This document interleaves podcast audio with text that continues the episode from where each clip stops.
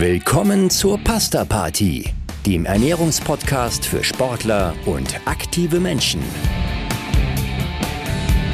Unter dem Motto Nutrition meets Science dreht sich hier alles um die gesunde und zielgerichtete Ernährung. Im Alltag, im Training und im Wettkampf. Und hier sind eure Hosts, der Mediziner, Publizist und Triathlet Frank Wechsel und die Pharmazeutin, Ernährungsexpertin und Gründerin von NFT Sport, Caroline Rauscher.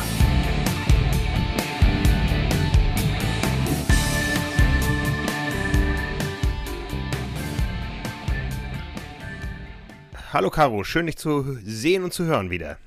Ja, ich äh, finde auch, dass es wieder schön ist, dass wir was machen zusammen. Ja, wir starten ja wieder durch. Wir haben eine Woche Osterpause gemacht und dann hatten wir letzte Woche die Episode mit meinem Sohn, wo wir ähm, ja äh, über unsere Radtour gesprochen haben. Äh, das war ja noch so ein bisschen nachösterlich. Jetzt mal eine Gretchenfrage beim Osterei. Salz drauf oder nicht? Also wenn wir es jetzt, ähm, wenn wir es jetzt aus präventivmedizinischer Sicht äh, be betrachten, dann kein Salz drauf. Ich muss zu meiner Schande gestehen, ich salz schon leicht drauf. Nicht viel, aber schon leicht. Wie machst es du? Ich äh, ähm, habe jahrelang kein Salz angerührt. Ähm, nachdem ich eine Studie gelesen habe im Deutschen Ärzteblatt, das war eine Metastudie, wo man ganz viele Studien zusammengefasst hat, angeschaut hat und einfach gesehen hat, je höher der Salzkonsum pro Kopf in einer entwickelten Bevölkerung, desto höher die Sterblichkeit. Da wurde nicht mal eine Kausalität hergestellt. Also wir wissen, Herz-Kreislauf, Gefäße und so, das ist da eine Geschichte, aber das hat wohl nicht ausgereicht. Da, wie es immer dann heißt, es besteht weiterer Forschungsbedarf. Aber dieser ähm, Zusammenhang von wirklich ähm, dem, dem Salzgehalt in der Ernährung, der ja schon in industrialisierten Ländern auch in sehr viel Gerichten vorab drin ist, ohne dass wir es wissen oder ohne dass wir es ahnen, ähm, plus Nachsalzen, das führt wirklich zu einem Verlust an Lebenszeit in der Dimension mehrerer Jahre. Und dann habe ich äh, mich ein bisschen vom Salzen verabschiedet. Ich weiß aber auch, ich bin ein Vielschwitzer und ähm, ich habe ja dann vor fünf Jahren mal wieder mit Sport angefangen und seitdem traue ich mich auch mal gelegentlich zu salzen. Und ich glaube, das ist das, worüber wir heute reden werden, über, über Salz. Ähm, ja, wir suchen das Salz in der Suppe. Nein, das Haar in der Suppe sucht man. Aber wir, wir ich glaube, wir müssen schon immer trennen äh, zwischen der Präventivmedizin, ähm, sollte man salzen und was sind die Besonderheiten bei Sportlern. Ja, genau, das ist ein wichtiger Aspekt und das ist ja auch immer so unsere Grundphilosophie, den Standpunkt vorher äh, ganz klar ähm, ja zu, zu festzusetzen, von welchem Blickwinkel aus betrachten wir zum Beispiel heute dieses Thema Natrium.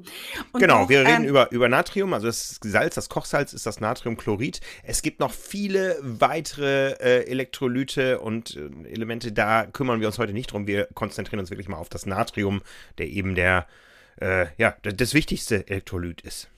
Oder ja, das, genau. Und das, ist es das Wichtigste oder ist es einfach nur das, das häufigste? Ich würde jetzt nicht sagen, das ist das Wichtigste, weil wichtig ist das ganze Konzert der Elektrolyte zusammen. Mhm. Definitiv nicht, nicht das Wichtigste, aber wie du schon gesagt hast, mengenmäßig auf jeden Fall äh, äh, das, das, das Größte, weil davon hat unser Körper am meisten und dieses Natrium hat halt auch verschiedene Funktionen im Körper und was man da gleich an erster Stelle und auch die wichtigste Rolle, die dieses Natrium spielt, ist die Flüssigkeitsbalance in unserem Körper. Mhm.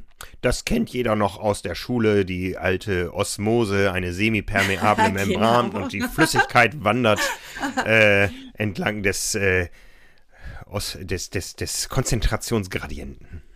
Ganz genau, ganz genau. Also man merkt, dass du noch schulpflichtige Kinder hast. Äh, nein, ich erinnere mich an meinen Bio-Unterricht. Das war ähm, abhängig vom Lehrer zeitweise mal mein Lieblingsfach in der Schule. Ich dachte, du spickst ein bisschen in die Bücher von deinen Jungs rein. Die Jungs lernen heute Dinge, von denen ich keine Ahnung habe. Das glaube ich auch. Genau, also diese Stabilität äh, des, des Flüssigkeitshaushaltes, da spielt unter anderem Natrium eine große, große Rolle. Und ähm, außerdem ist es wichtig, äh, im Kontext Aufnahme von Wasser und Kohlenhydraten im Darm, also dass wir aus der Nahrung, wir sprechen ja jetzt von der Nahrung, dass wir das Wasser, das A in den Nahrungsmitteln enthalten ist, aber auch die Flüssigkeit, die wir trinken zur Hydratation, äh, dass dieses Wasser aufgenommen wird, werden kann, äh, dass die Kohlenhydrate, also die Energieträger aus unserer Nahrung eben aufgenommen werden kann und dass das Ganze, was man an Flüssigkeit zu sich nimmt, nicht einfach durchläuft wie ein durchlaufender Posten, sondern auch im, im Körper gehalten werden kann. Ja, mhm. Genau, dafür ist es wichtig aufgrund komplizierter Mechanismen. Ähm, du sagst, es soll äh, ein gewisses Niveau gehalten werden, es kann aber auch total entgleisen und dann wird es gefährlich. Ja, es kann total, es kann total entgleisen.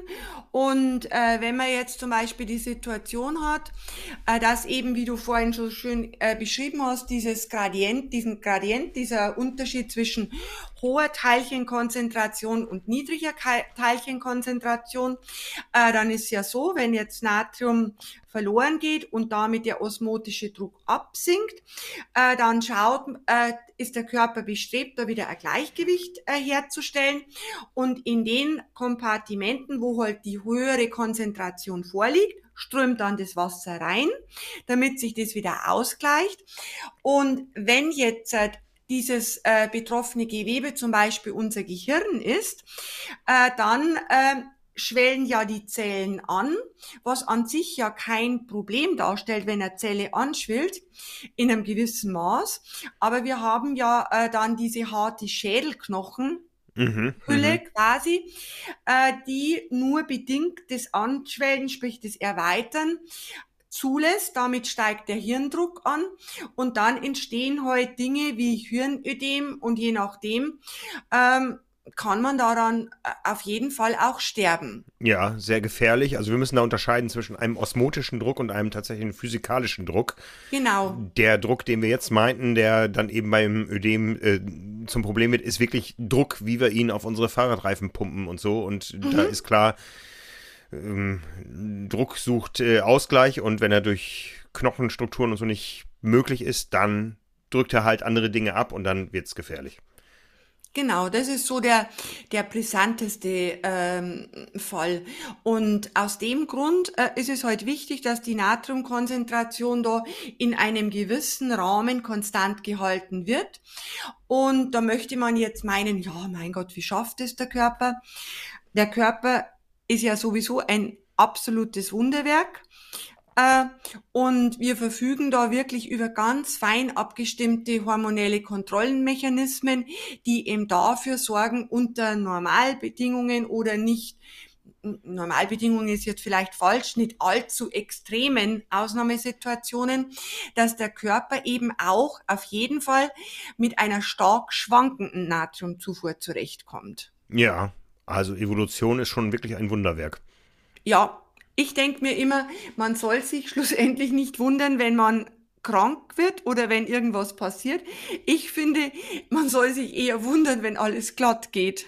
Ja, dafür sorgen Prozesse im Sinne der Homöostase, dass eben ähm, ein, ein Pendel, was in eine Richtung ausschlägt, auch wieder zurückpendelt. Ja, und das ist genau. eben beim, beim Natrium auch möglich, ja, durch Regelmechanismen. Ganz genau, ganz genau. Ja, wir waren jetzt beim Gehirn. Du hattest aber auch vorhin schon erwähnt, Natrium ist auch wichtig im Bereich der Kohlenhydrataufnahme.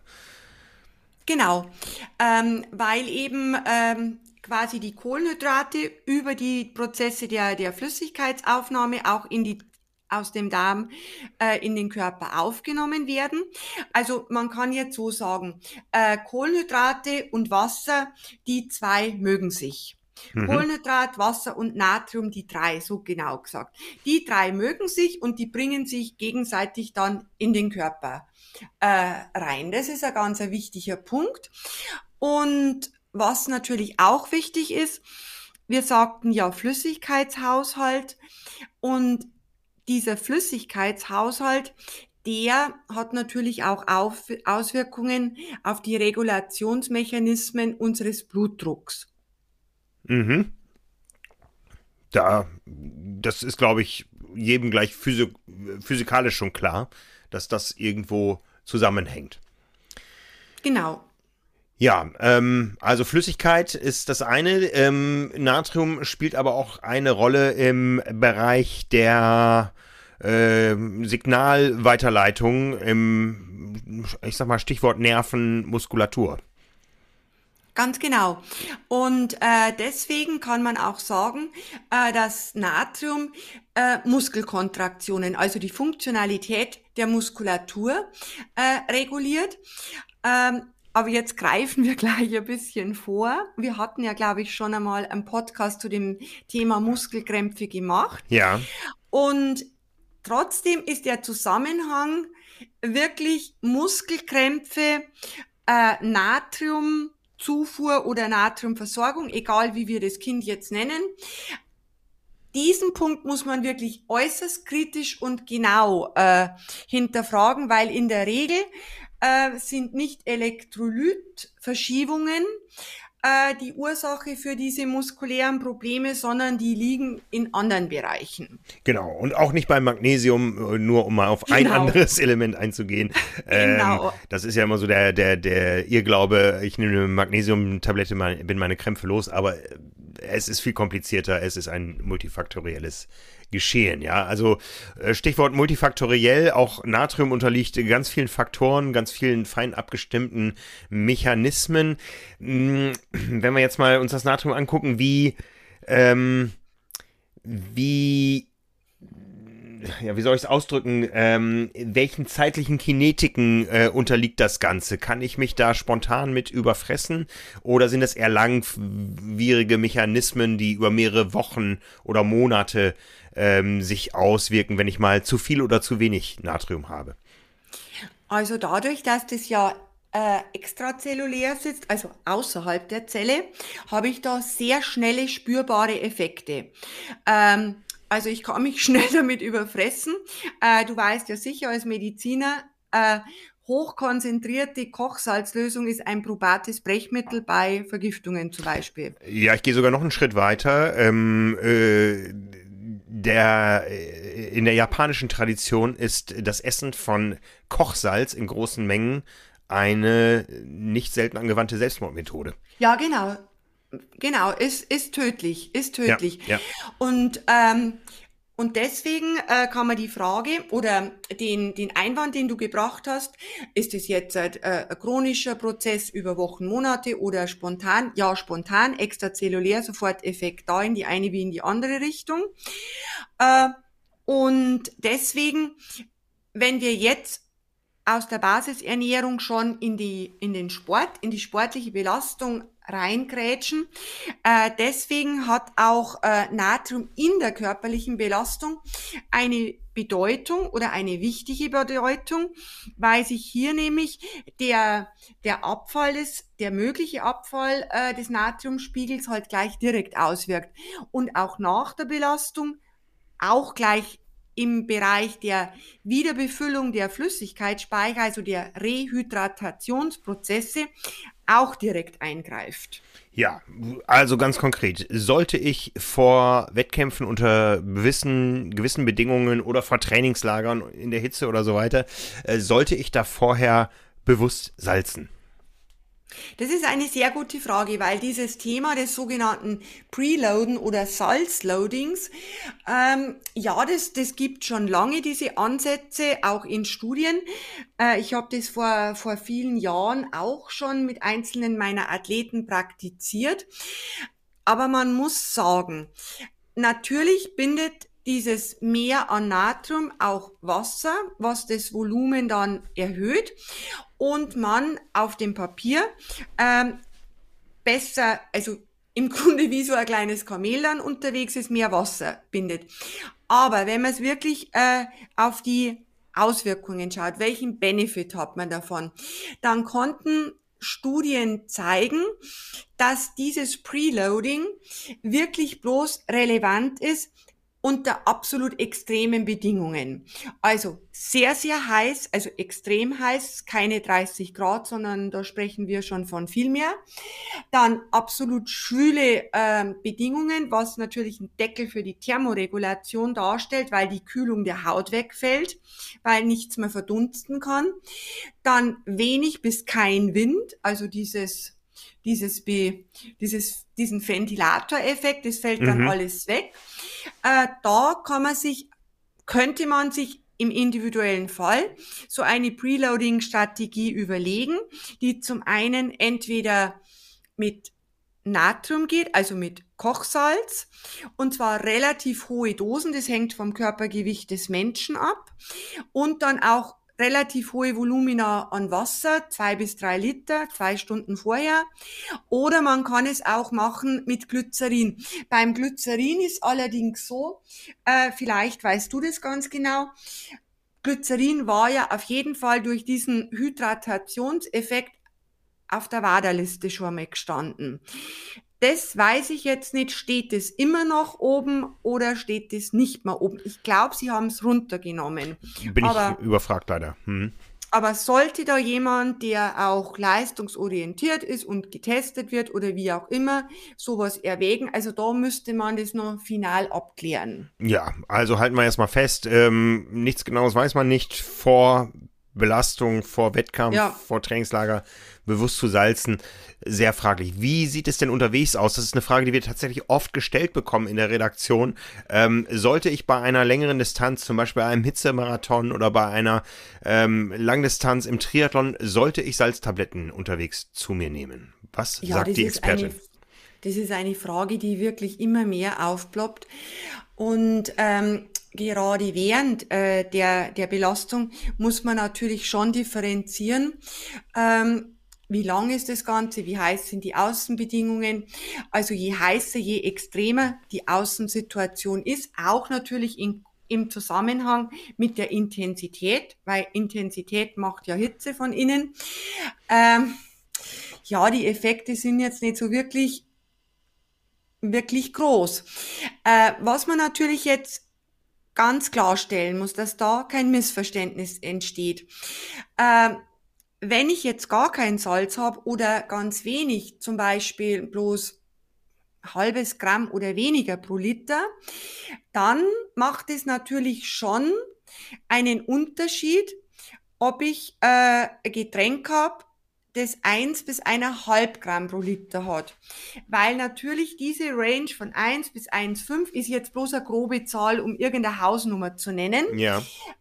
Äh, dieser Bereich verbessert verbessert auf jeden Fall die Flüssigkeitsaufnahme. Mhm. Im Vergleich zu reinem Wasser oder auch dieser, diesen zu vernachlässigen Teil von diesen 0,5.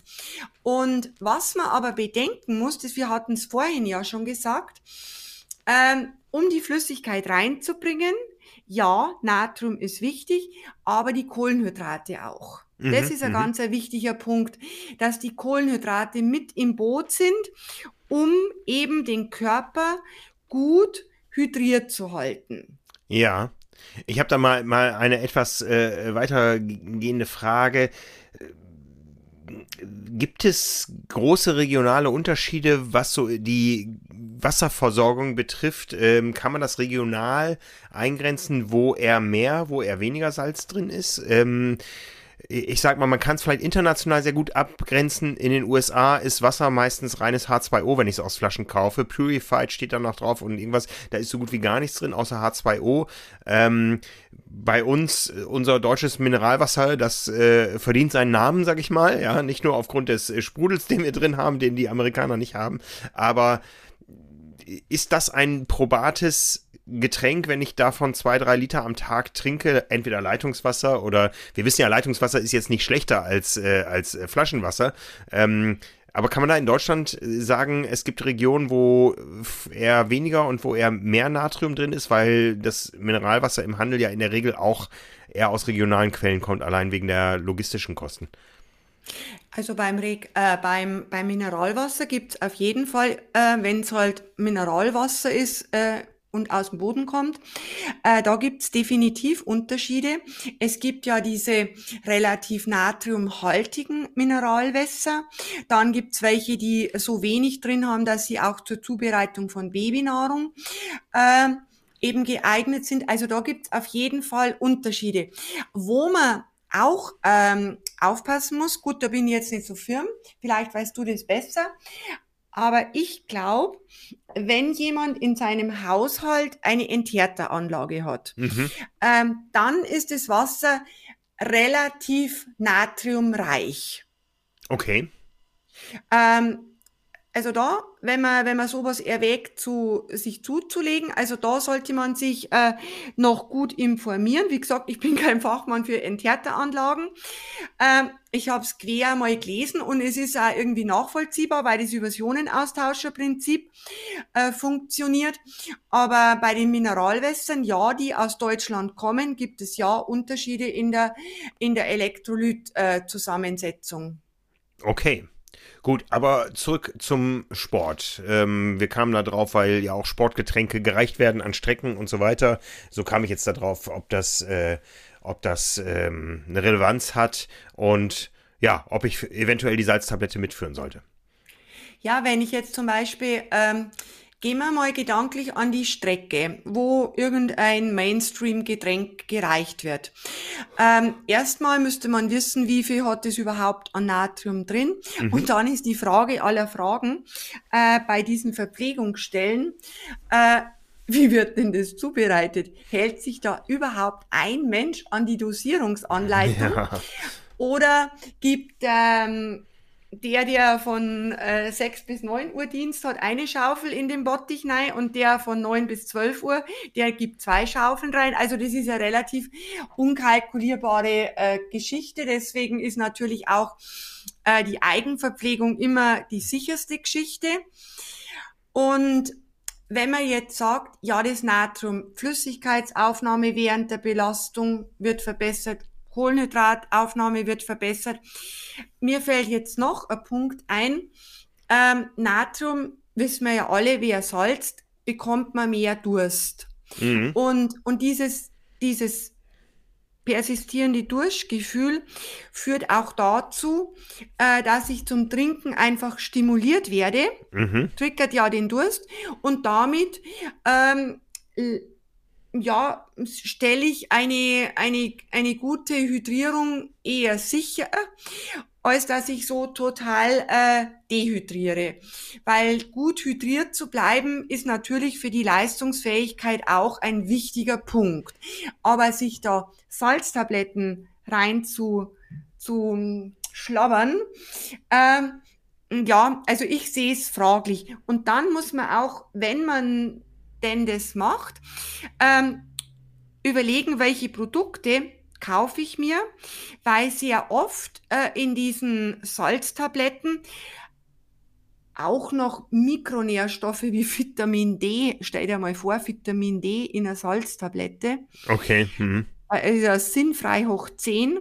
Mhm. Äh, dann aber auch Magnesium, Kalium, alles, was, äh, was sich so der, der Laie vorstellt, äh, das schlau sein könnte, ist da mit dabei. Wenn dann diese ganz stinknormalen Schwedentabletten.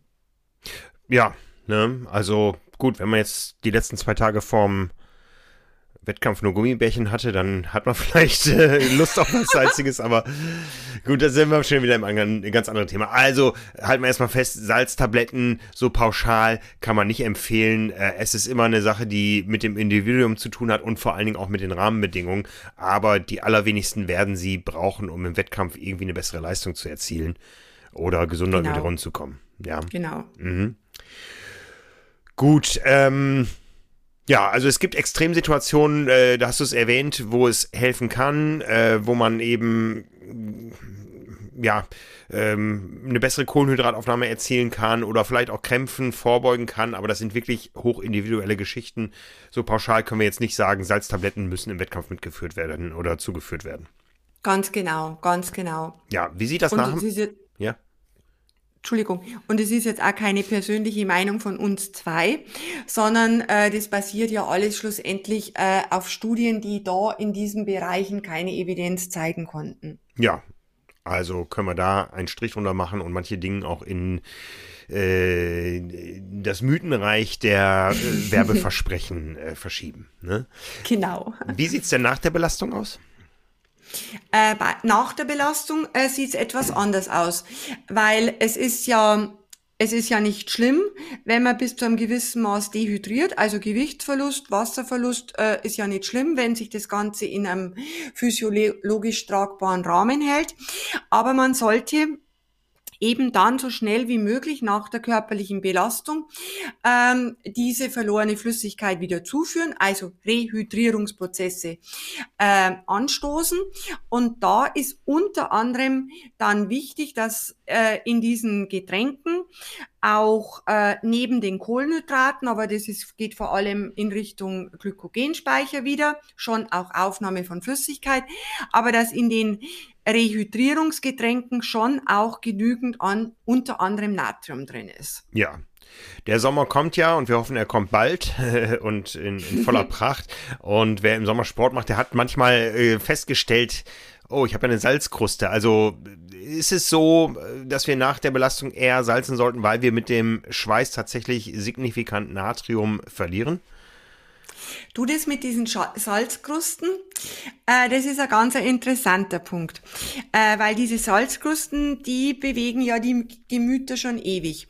Es ist so, wenn du jetzt so einen salzgebackenen Athleten vor dir hast, äh, da heißt es, einfach, der Körper will das Salz loswerden, weil unsere Haut ist schlussendlich eine Drüse, und die will überschüssiges Salz loswerden. Die will das loswerden und das Salz reguliert ja auch das Durstgefühl. Und wenn jetzt äh, das Natrium äh, absinkt, der Spiegel, dann geht ja auch das Durstgefühl etwas runter. Und äh, von unserer Entwicklungsgeschichte war da der Ansatz so, wenn das Durstgefühl dann runtergeht, dann kann man auch noch längere Strecken durch durchlaufen oder wie auch immer, ohne viel zu trinken.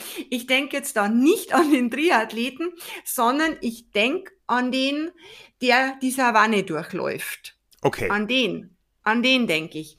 Und äh, und das ist eben der, der, der Mechanismus, wo man sagt, man kann lange in der, in der, in der Hitze laufen, ohne dass man da mords was zuführt und später füllt man eben wieder auf.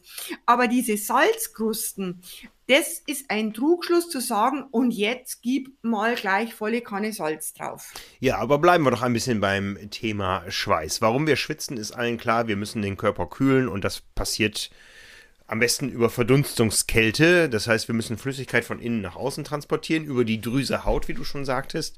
Und äh, da geht eben nicht nur Flüssigkeit mit, sondern auch Mineralien. Ja, wie ist das, wovon hängt das Schwitzen und auch die Qualität des Schwitzens ab? Im Grunde hängt äh, von zwei Faktoren ab. Äh, der Haupt, also groß, große Faktoren. Natürlich sind es mehr. Hauptfaktor ist, wie viel Hitze produziert der Körper selber. Und diese Hitzeproduktion ist ja abhängig von der Belastungsintensität. Wenn ich jetzt einfach trippel dahin äh, gehe, dann äh, produziert mein Körper schlussendlich wesentlich weniger an Hitze, mhm. als wenn ich sprinte. Ja. So, also je intensiver ich mich belaste, umso mehr produziert mein Körper an Hitze. Am, äh, am plakativsten wir haben ja viele Radfahrer, viele Triathleten in unserer Hörerzielgruppe, ähm, ist es beim Indoor-Rollentraining. Ja, die Temperaturen sind konstant.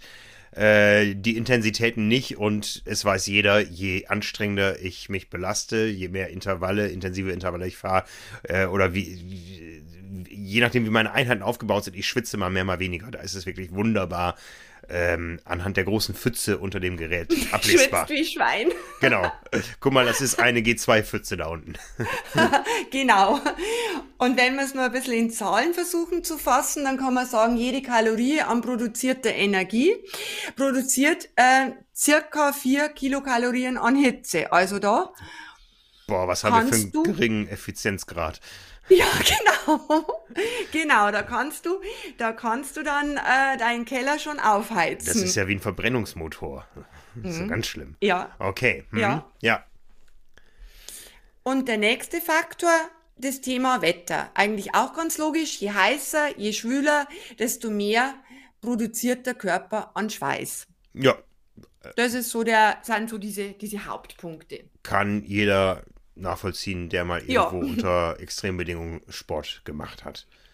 Ja, und dann gibt es natürlich viele weitere Faktoren. Man kann sich entsprechend kleiden, um Flüssigkeiten besser abzuführen oder besser zu halten. Man kann äh, mit Kühlgeschichten experimentieren. Letzter Schrei waren ja so vor zwei, drei Jahren diese Stirnbänder, die ähm, auf einmal sehr auffällig waren, weil sie bei ganz vielen Ausdauersportveranstaltungen getragen wurden, die einfach für eine Oberflächenvergrößerung äh, herhalten und äh, mehr Verdunstungsfläche geben. Ja, ähm, wichtiger Faktor ist, wie weit ist das Ganze abhängig vom Trainingszustand? Schwitze ich mehr, wenn ich ähm, besser trainiert bin? Das war mal so ein, war mal so postuliert, ja. Äh, schwitzen muss man trainieren, muss man lernen und äh, viel Schwitzen ist gut. Ja, das stimmt. Äh, der Trainingszustand, äh, der ist äh, entscheidender Punkt bei dem Thema Schwitzen, wie du schon gesagt hast. Äh, je trainiert, umso stärker schwitzt man. Schweiß ist natürlich komplett anders zusammengesetzt wie beim Untrainierten dann. Kommen wir dann später drauf. Und dann auch, äh, wie adaptiert ist mein Körper an die Hitze.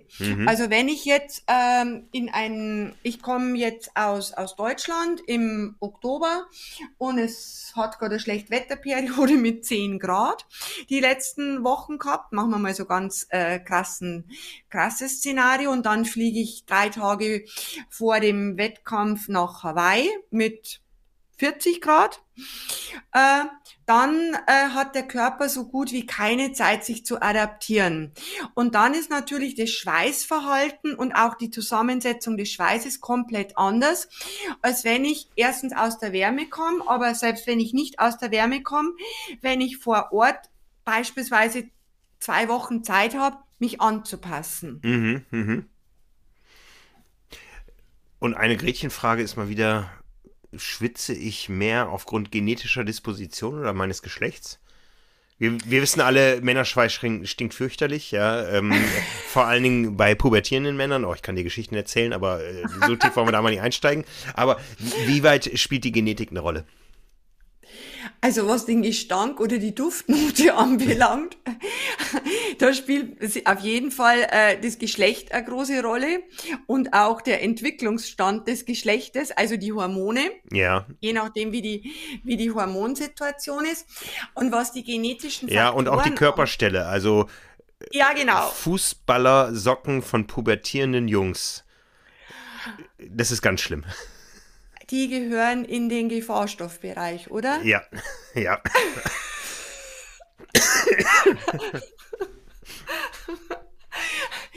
Also grundsätzlich, äh, was die genetischen Faktoren anbelangt, ähm, man kann nicht sagen, dass man sein Leben lang ein Mensch gleich schwitzt. Das ist einfach Unsinn. Was genetisch bedingt ist, ist die Anzahl äh, der Schweißdrüsen, mit der wir geboren werden. Ähm, aber und, und das ist von Mensch zu Mensch unterschiedlich. Und damit liegt möglicherweise auch ein Grund oder der Hauptgrund für die Unterschiede von Mensch zu Mensch. Aber was man sagen muss, ist, ähm, dass nicht die Anzahl äh, letztendlich der entscheidende Punkt ist, sondern vielmehr, wie gut arbeitet die äh, Schweißdrüse? Wie geht's mit den, mit den Rückresorptionsmechanismen? Das, auf das kommen wir dann nachher zu, zu sprechen. Und, und, und. Und das macht dann den Unterschied aus. Ja, sehr spannend. Also ich kann quasi die Schweißdrüse auch trainieren. Ich kann äh, aber nicht zu einer ähm, Vermehrung der Schweißdrüsen beitragen. Genau, ich kann sie nicht vermehren, ich kann sie nicht äh, verringern, außer wenn ich es mir irgendwie veröden lasse, das geht ja auch. Ähm, aber die bleiben, wie sie sind, wenn ich da nicht von außen irgendwelche Maßnahmen ergreife, was die Reduktion anbelangt. Ja, und jetzt haben wir gesagt, mit dem Schweiß verlieren wir Natrium. Ja, da müssen wir jetzt mal reingucken, wie viel verlieren wir denn wirklich? Ja, das ist jetzt eine gute Frage. Ähm, wie viel wir tatsächlich Natrium verlieren, es hängt von verschiedensten Punkten ab. Hängt jetzt einmal ab von der Schweißflussrate. Also, ich habe mal, ich hab noch eine, eine ja? vorgelagerte Fra äh, äh, Frage. Ja? Ähm, die Natriumabgabe des Körpers, ist, findet die größtenteils über den Schweiß statt oder äh, ist, sind da auch signifikante oder ähnliche Mengen über den Urin oder über andere Ausscheidungen ähm, mit äh, in der Berechnung mit einzuziehen? Also grundsätzlich äh, auch über, über andere ausscheidende Systeme, aber mengenmäßig im Grunde zu vernachlässigen. Okay, gut. Also. Die Haut, die Haut ist das, äh, das, ähm, das exokrine Organ, wie es so schön heißt. Ja, okay. Eine exokrine Drüse, wo dann das Natrium rausflutscht, unter anderem. Da geht's raus, ja. Und äh, da geht's raus. Ja, und wir haben, äh, ja, jetzt müssen wir mal gucken, es, es gibt da Postulate, dass auch da der Schweißgehalt, äh, Quatsch, der Natriumgehalt im Schweiß genetisch ist. Was wir aber erstmal, fangen wir mal viel grober an. Je mehr ich schwitze, desto mehr Natrium scheide ich wahrscheinlich aus. Das sollte, glaube ich, einleuchtend sein. Oder sagst du, das ist äh, falsch? Jein, jein, jein. Also was wir gleich vorwegnehmen äh, können, dass die Natriumkonzentration des Schweißes genetisch bedingt ist. Das ist einfach falsch. Okay, da gab es verschiedene ähm, Dinge auf dem Markt, sage ich mal, in der Vergangenheit, die genau das Gegenteil postuliert haben. Ja, aber das macht die Sache nicht richtiger. Okay, alles klar. Wie so oft in der Werbung. genau. Also schauen wir uns einmal den Natriumgehalt an. Ähm, wovon hängt er ab? Versuchen wir mal ein paar Punkte aufzureißen. Von der Schweißflussrate, also wie viel verliere ich Schweiß pro Zeiteinheit? Ganz einfach äh, messbar, die Waage der Lauf, ja. die Waage. Genau. Ne? Ja. Ganz, ganz einfach. Dann die Dauer der Einheit, wie lang war ich unterwegs. Mhm. Ähm, dann auch die Natriumkonzentration des Schweißes. Und wenn jetzt zum Beispiel die Schweißflussrate schon niedrig ist, die Dauer der Einheit niedrig ist, dann wird schon sehr unwahrscheinlich, dass die, äh, dass die Natriumverluste so signifikant hoch werden, dass ich da mit der Schaufel zuführen muss. Ja. Mhm. Ja, aber wenn ich jetzt lange trainiere, dann kann es schon zu großen Veränderungen geben, die eine Relevanz haben. Ja, wenn ich noch dazu zu den salzigen Schwitzern gehöre. Also salziger Schwitzer, das hört sich jetzt ein bisschen unqualifiziert an, aber wir werden ja gleich konkreter. Ähm, es gibt da große Variationsbreiten, äh, was den Natriumgehalt anbelangt. Also wenn ich jetzt im Bereich von kleiner 0,5 Gramm pro Liter bin, das sind bei den das sind so diese, diese wenig Schwitzer. Ähm, dann das Mittel liegt bei 0,5 bis 1,3. Das sind jetzt einfach Zahlen aus Studien. Die gibt's bestimmt ein bisschen anders modifiziert, aber vom groben Anhaltspunkt. In dieser Mittel, Mittelkategorie, da befinden sich wirklich die allermeisten Athleten. Und dann gibt's schon auch noch diese großen, harten, hohen Schwitzer, die dann aber äh, größer 1,3 Gramm pro Stunde äh, äh, nicht pro Stunde, Entschuldigung, pro Liter verlieren. Und dann stellt sich natürlich die Frage, wenn ich so Zahlen habe, dann muss ich natürlich wissen, in welcher Zeit verliere ich den Liter. Verliere ich den Liter innerhalb von 30 Minuten? Oder verliere ich den, den Liter auf zwei Stunden? Das macht natürlich einen entscheidenden Unterschied. Ja, ja. Absolut. Ne? Also da können wir es in gewisser Form quantifizieren. Ähm, lässt sich das auch so auf, ähm, wenn ich jetzt eine, eine, lange Einheit habe, ich fahre vier Stunden Rad, äh, schwitze ich am Anfang genauso viel oder scheide ich am Anfang genauso viel Salz aus wie am Ende? Nein, das unterliegt einer Dynamik. Und zwar stellen wir uns das Ganze so vor. Grundsätzlich, also kleine Schrittchen zurück. Ähm, wenn wir schwitzen, also verlieren wir mehr Flüssigkeit, sprich Wasser, als Elektrolyte. Mhm. Also der Schweiß den der Körper zuerst produziert, der ist ja so von der Konzentration des Natriums wie die umgebende Flüssigkeit beziehungsweise wie das Blut auch, wo er eben aus den Regionen kommt. So. Dann ist dieser Schleim wird der, ach, Entschuldigung, nicht der Schleim. äh, der Schweiß, der wird der wird eben produziert und dann wandert er durch die Haut, äh, durch die Schweißdrüsen an die Oberfläche. So, da wandert er hoch. Bei seiner Wanderung äh, passiert Folgendes.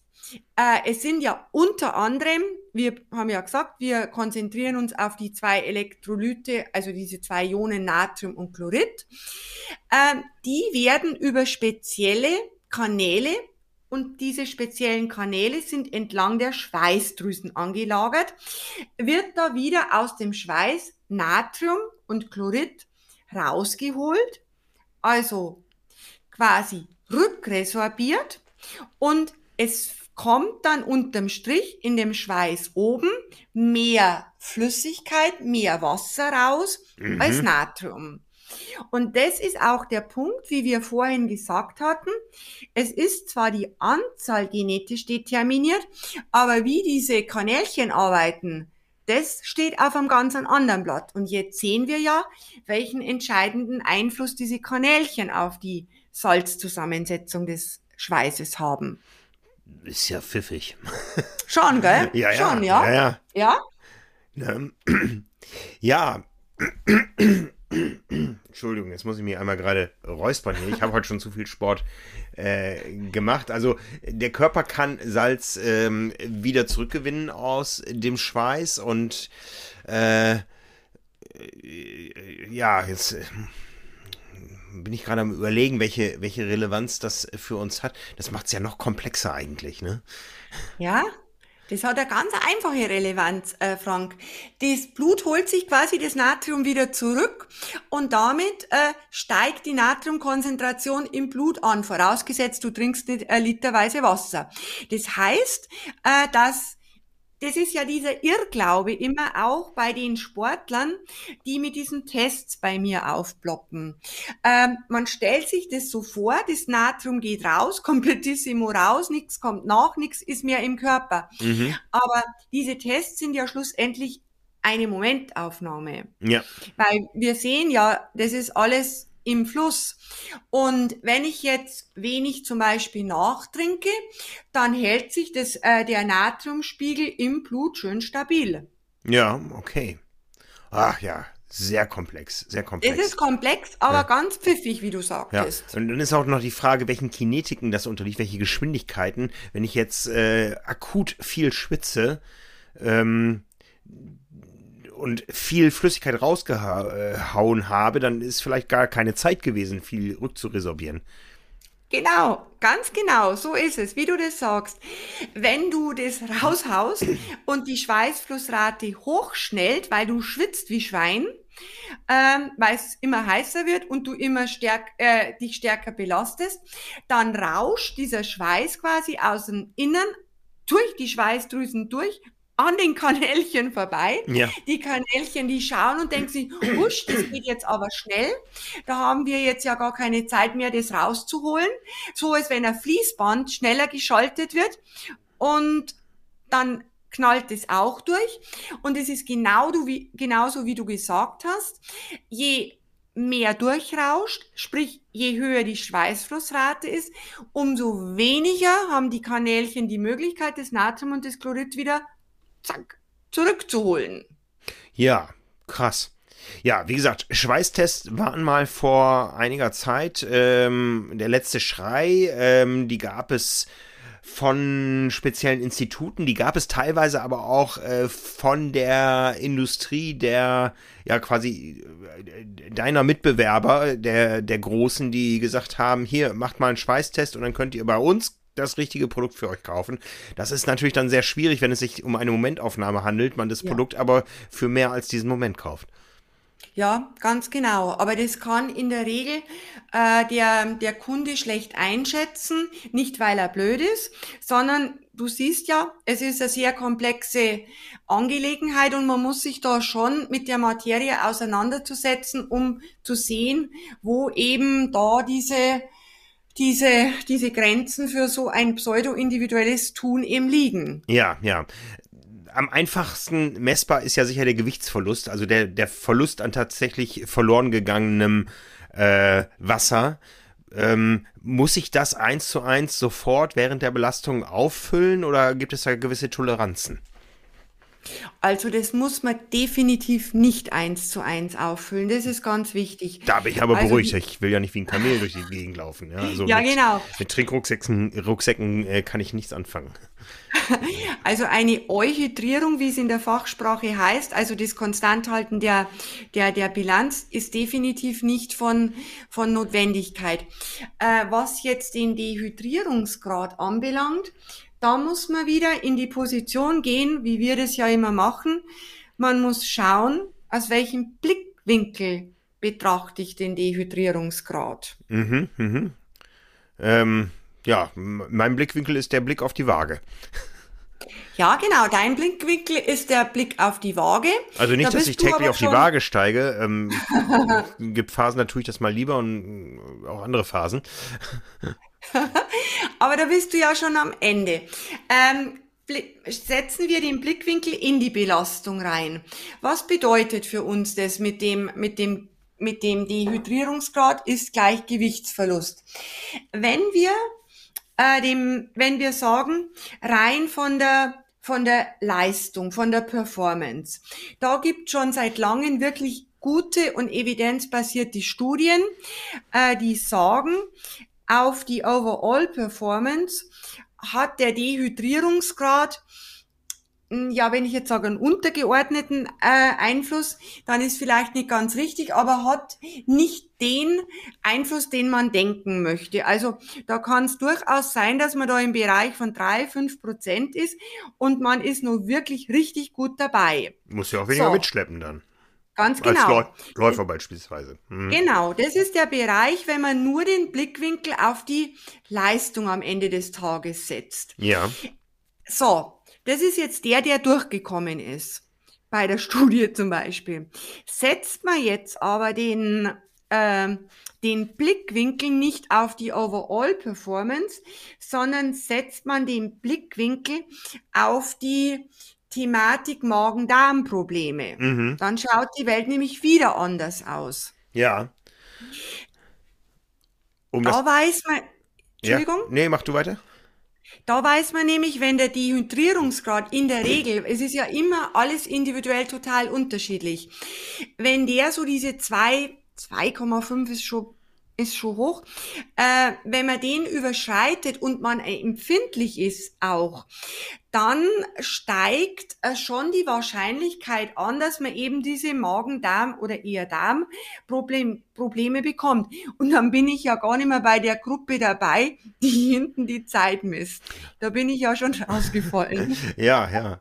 Ja, das ist, das ist, äh, das ist spannend. Da, da gibt es noch andere Faktoren dann, um das Ganze noch komplexer zu machen. Wir hatten schon das Thema äh, Carboloading äh, und haben auch so genau. ein Kave da mal angeführt.